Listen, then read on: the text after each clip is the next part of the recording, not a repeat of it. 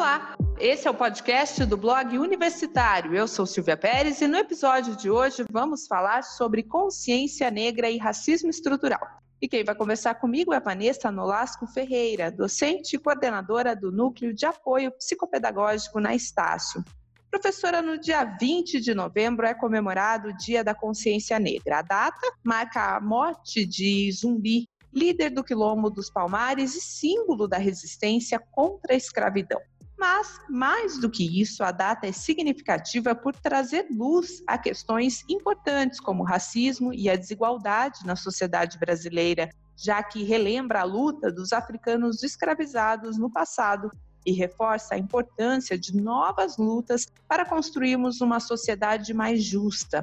Afinal, a nossa sociedade tem a sua história marcada pela escravidão. E por mais que com o passar dos anos tenham ocorrido melhorias, mudanças, ainda existe desigualdade e faltam oportunidades para a população negra. Frequentemente nos deparamos com notícias sobre casos de racismo em situações cotidianas, ainda nos dias de hoje, o que evidenciam ainda mais que temos um longo caminho a percorrer. Temos algumas leis, como a lei do preconceito de raça ou a cor e a lei de cotas raciais, também a lei que instituiu a obrigatoriedade do ensino de história e cultura afro-brasileira. Embora elas representem um avanço, elas conseguem promover uma diminuição no preconceito e nas desigualdades? Essa é a pergunta que eu faço para você, professora Vanessa. Como que você avalia essa questão? Oi, Silvia. Bom, em primeiro lugar, a gente precisa abordar, antes de falar das leis propriamente ditas, o conceito de raça. Porque esse conceito, ele possui um significado científico apenas do ponto de vista biológico, que concerne o quê? A subdivisão das espécies conhecidas em relação a uma herança física, que visa distinguir outras populações da mesma espécie. Então, dessa forma, diante de uma definição clara da ciência, não se identifica, por exemplo, divisões de raça na espécie dos Homo sapiens, que é a espécie humana.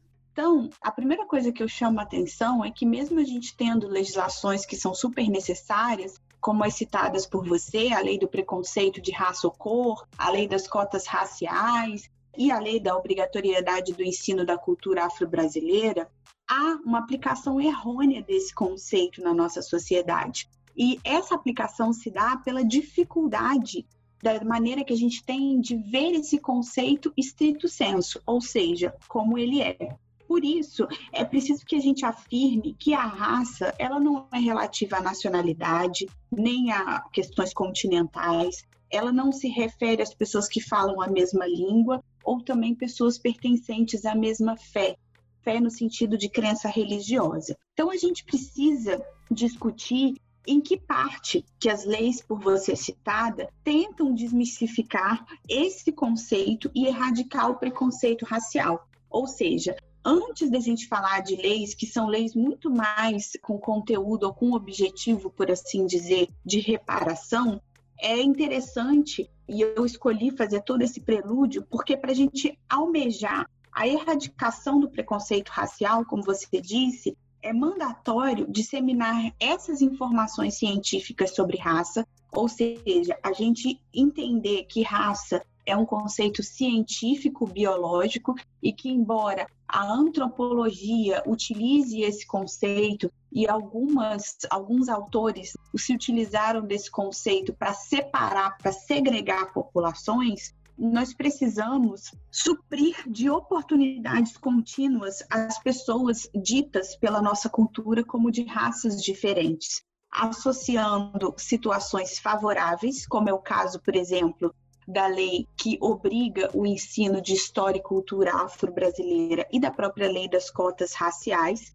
e remover condições sociais e econômicas que criam iniquidades e violência. E aí entra a lei de preconceito de raça ou cor, por exemplo, porque ela é uma lei que vai o quê? Que vai punir criminalmente pessoas que cometem a discriminação. Então, são necessárias, além disso, essas ações corretoras, mesmo diante da resistência provocada pela mudança. Hoje em dia se fala muito da ditadura do politicamente correto. E, por exemplo, várias expressões pejorativas do ponto de vista da população preta têm sido banidas. Por exemplo, a expressão mulata, que tem a ver com mula, que é um tipo de animal. Por exemplo, a expressão denegrir, que tem a ver com o quê? Com você falar pejorativamente de alguém. Inclusive, a gente no movimento preto opta por falar preto e não negro, porque negro acabou se tornando um adjetivo para associado a questões pejorativas. E no caso da cor, como a gente está falando de cor de pele, a cor da pele é preta. Então, respondendo essa sua questão, essas leis são importantes, porque a gente precisa trazer equidade. Para a gente trazer equidade, a gente tem que trazer segurança jurídica, a gente precisa trazer reparação e a gente precisa trazer promoção de condições sociais e econômicas. Com certeza, professora. Estamos em ano eleitoral. Em um levantamento realizado nas eleições de 2018, apenas 4% dos políticos eleitos para o legislativo se autodeclararam negros, enquanto cerca de 56,10% da população brasileira se declara negra. De acordo com a Pesquisa Nacional por Amostra de Domicílios, o PNAD do Instituto Brasileiro de Geografia e Estatística, por que, que essa representatividade não é maior nesse campo? Eu acredito que a resposta à sua pergunta está na própria pergunta. Eu acho que a palavra-chave aqui é representatividade, Silvia. O que, que acontece? A gente não associa que as pessoas pretas elas podem ocupar todo e qualquer lugar na sociedade. E aí, quando eu digo de todo e qualquer lugar na sociedade, é todo e qualquer lugar ao longo da pirâmide social. Então, eu posso ter uma pessoa preta que é rica, que é classe média, que é remediada e que é pobre. E quando a gente está falando, né, que você traz o dado da PNAD, por exemplo, onde 56,10% da população brasileira se declara preta, eu estou dizendo que, que essa população ela não associa que ela pode ocupar lugares e cargos públicos, inclusive nos pleitos eleitorais. A gente ainda não tem a cultura, por exemplo, que é uma cultura que está sendo aí muito difundida pelo movimento Black Lives Matter, que começou nos Estados Unidos em 2014, que é o quê? de pessoas pretas apoiarem pessoas pretas. Por quê? Porque a representatividade, como assim você colocou, ela passa a ser mais dinamizada. Por quê? Porque as pessoas pretas têm o mesmo interesse. O interesse, por exemplo, de alcançar uma equidade. E aí, assim, eu falei de equidade e não de igualdade. Perante a lei, somos todos iguais, mas sabemos que não temos as mesmas oportunidades. Além disso, se a gente for olhar historicamente para o Brasil, país onde a gente tem 388 anos de escravidão na nossa história e uma abolição da escravatura que não foi seguida por nenhuma política de inclusão ou de redução das iniquidades, a gente tem o quê? As pessoas pretas vistas como a classe, digamos assim, subalterna, como aquela classe que é a classe do trabalho braçal, que é a classe que sustenta a pirâmide social, mas que não pode ascender nessa pirâmide social. Então, no ano eleitoral, isso fica muito claro. Então, assim, muitas pessoas pretas acabam não, acabam não tendo nem dentro dos partidos políticos quórum suficiente para se colocar como candidatas, porque nós nos acostumamos culturalmente que os nossos representantes, que quando a gente fala de elite, a gente não fala só de uma elite econômica, mas de uma elite intelectual, por exemplo, é uma elite majoritariamente branca. Apenas depois da lei das cotas raciais, que foi citada por você na questão anterior, que a gente começou a ter mais pessoas pretas chegando às universidades e às universidades de ponta, que nós começamos a ter mais colegas pretos enquanto professores, enquanto docentes. Por exemplo, nos cursos onde eu ministro onde eu sou professora e ministro disciplinas, eu sou uma das poucas professoras pretas. Isso tem a ver com o quê? Com a representatividade. Eu, por exemplo, tenho 36 anos. Nas classes onde eu estudei, desde o ensino regular até o meu doutorado, tive pouquíssimos colegas pretos. E isso tem a ver o quê? Com a questão da iniquidade, da ascensão econômica e, por conseguinte, da representatividade. Dados de 2017 do Departamento Penitenciário Nacional, o DEPEN, ele apontam que cerca de 63,7% da população carcerária é formada por negros. O racismo velado faz com que o negro seja considerado criminoso, muitas vezes antes mesmo de ser processado? Como fica essa questão? Esse racismo é velado, Silvia? Assim, eu não consigo concordar com esse termo de racismo velado. Racismo é racismo, ponto. E o que, que é o racismo? O racismo ele é um estigma, ele é um carimbo que você dá a uma determinada população brasileira, que é uma população que, na sua ancestralidade, foi formada pela diáspora africana, ou seja, pela quebra da África e a, digamos assim, pelo arrastar dos africanos sem o seu consentimento e a sua vontade pelo mundo.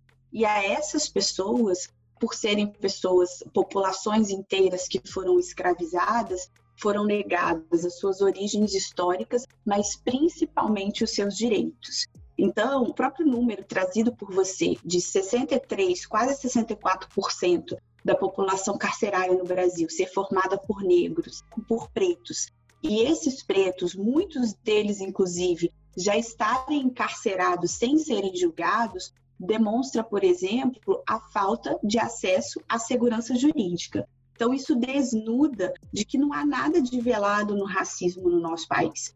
Até porque, no Brasil, a classe preta é a classe predominantemente mais pobre. Então, você associa duas grandes vulnerabilidades sociais: a pobreza, e num país desigual como o Brasil, você ser pobre significa você ter muito menos acesso a direitos com a cor da pele.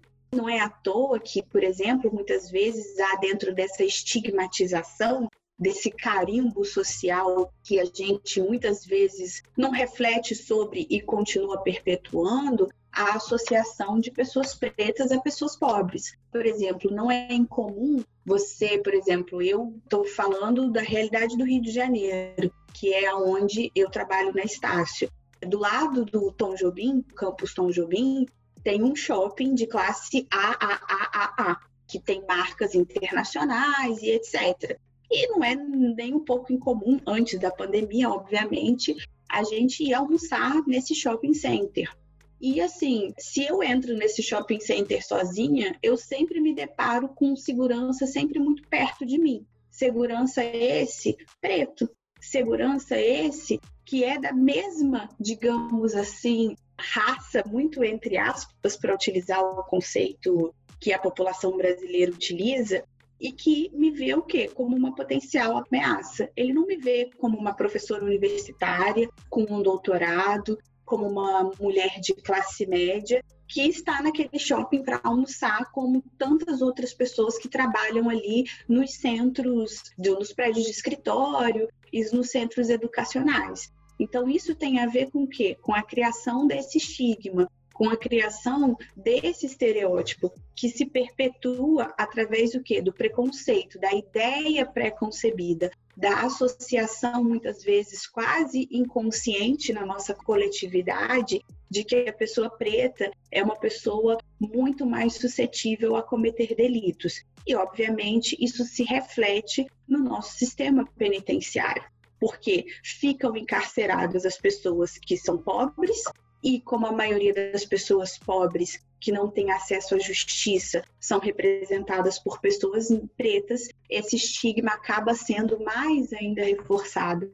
Por isso que eu te digo que eu não acredito que haja um racismo velado. Há sim um racismo muito bem delimitado quando a gente fala principalmente de questões étnico-raciais atreladas à criminalidade.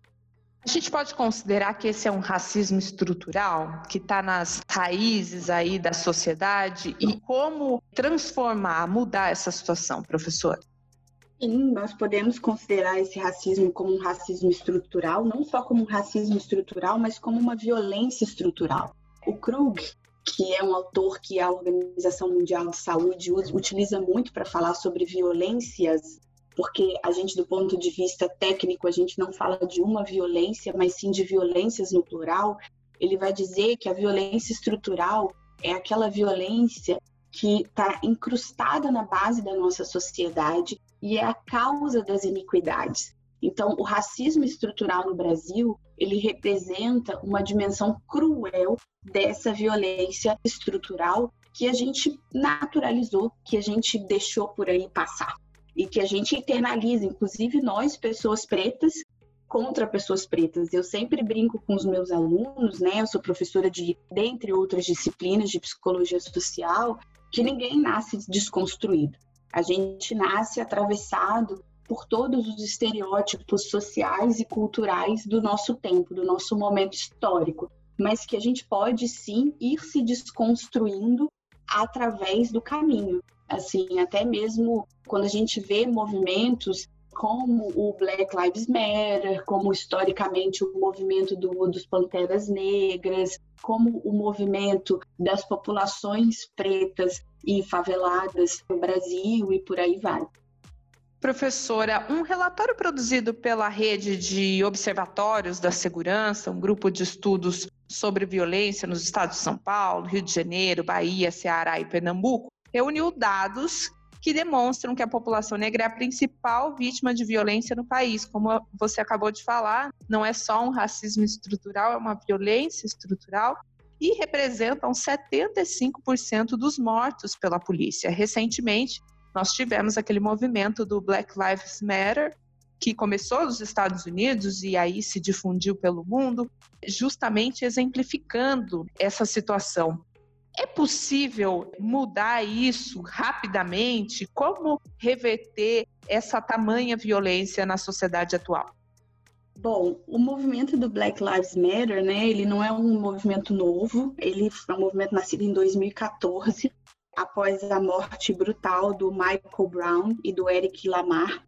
E ele hoje é para além de um movimento, ele se tornou uma organização que pretende lutar não só contra a brutalidade dos órgãos de segurança pública, que são representados massivamente pela polícia, no nosso caso pelas polícias, né? A gente tem polícia civil, polícia militar, polícia federal, mas também por lutar contra condições políticas, sociais e econômicas que oprimem as pessoas pretas. Ou seja, é um movimento para discutir exatamente o que eu estou falando, a iniquidade. A iniquidade que é quase um sinônimo do ser preto, não só no Brasil, mas também no mundo. Por quê? Porque foi essa população através da sua cor da eu não, eu não diria que porque das, por conta da sua cor da pele, mas eu diria que foi a população que foi retirada da África e que por isso tem a cor da pele preta, que foi aí escravizada e que foi aí submetida à falta de direitos.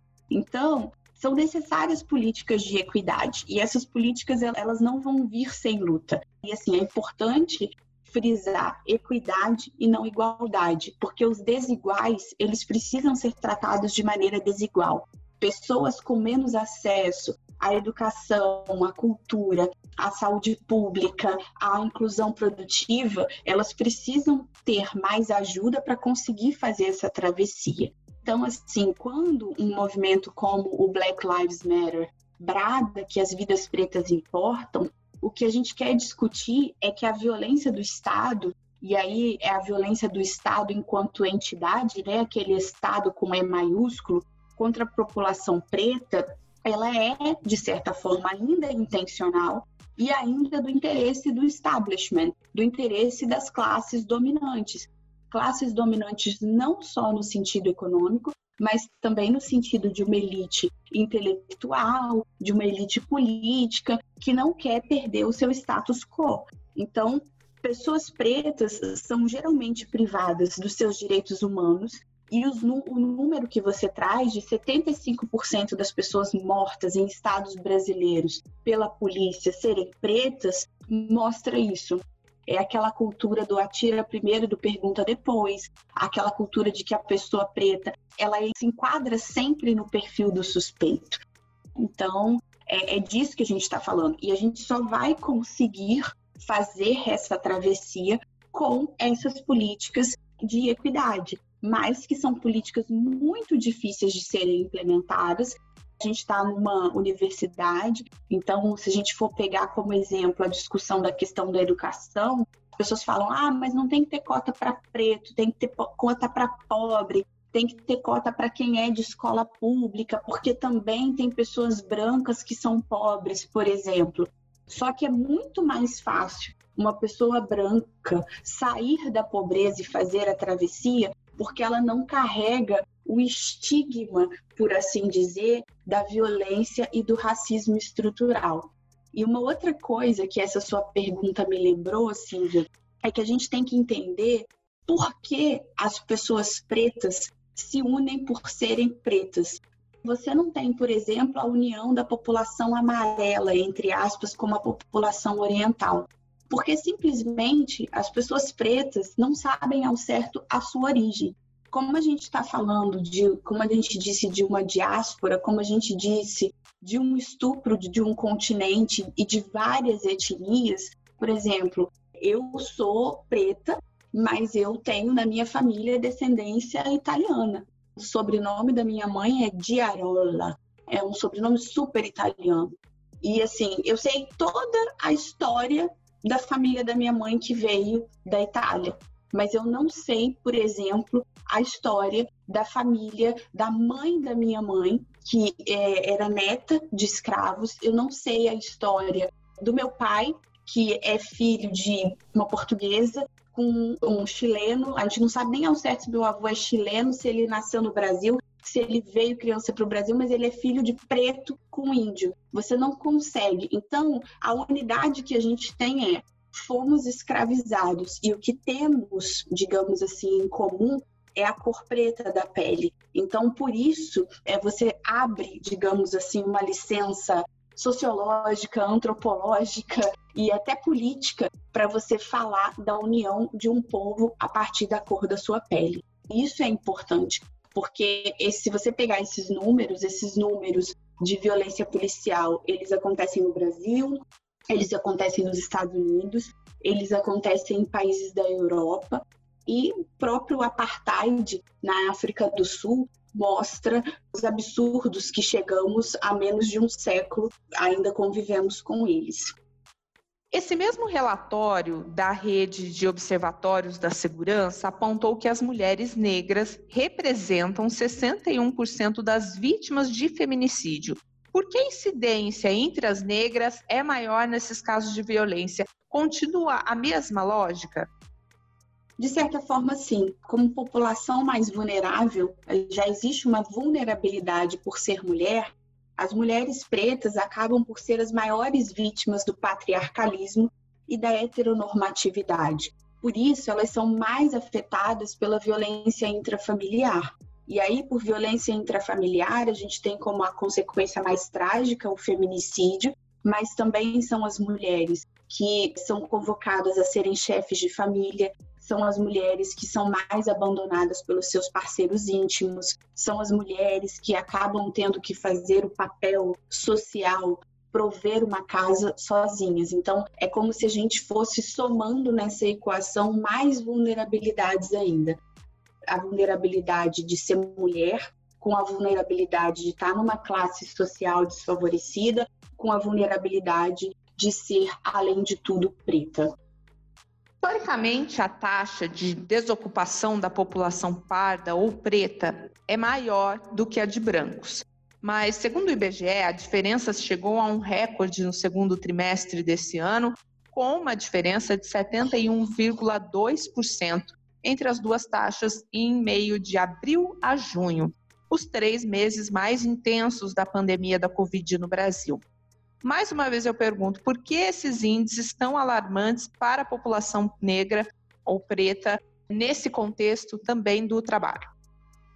Porque a população preta, Silvia, ela é a herdeira da cultura escravagista sobre a qual o Brasil foi fundado. Porque a população preta nunca foi dada a oportunidade de reparação através de políticas públicas equitativas que permitisse a saída da base da pirâmide que sustenta toda e qualquer desigualdade social existente no nosso país.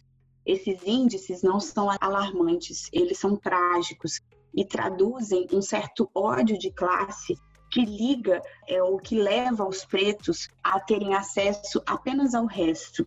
E isso quando há restos, numa crise moral, social, sanitária e econômica que estamos vivendo, às vezes aos pretos nem esses restos são oferecidos. Esse ódio que foi construído por 388 anos de escravidão e alimentado através da romantização dessa relação, através de obras como Casa Grande Senzala, Sobrados e Mucamos, mostra que, além de políticas públicas, precisamos discutir a cordialidade do brasileiro. Essa cordialidade que é apenas uma bela ironia que foi criada e escrita por Sérgio Buarque de Holanda em Origens do Brasil e que é tão, tão, tão mal interpretada. Ironia essa que é o dia a dia de cada pessoa preta, principalmente no Brasil, país onde a cor da pele é uma sentença. Com certeza. Muito obrigada, professora Vanessa, pela participação, pelos esclarecimentos tão ricos.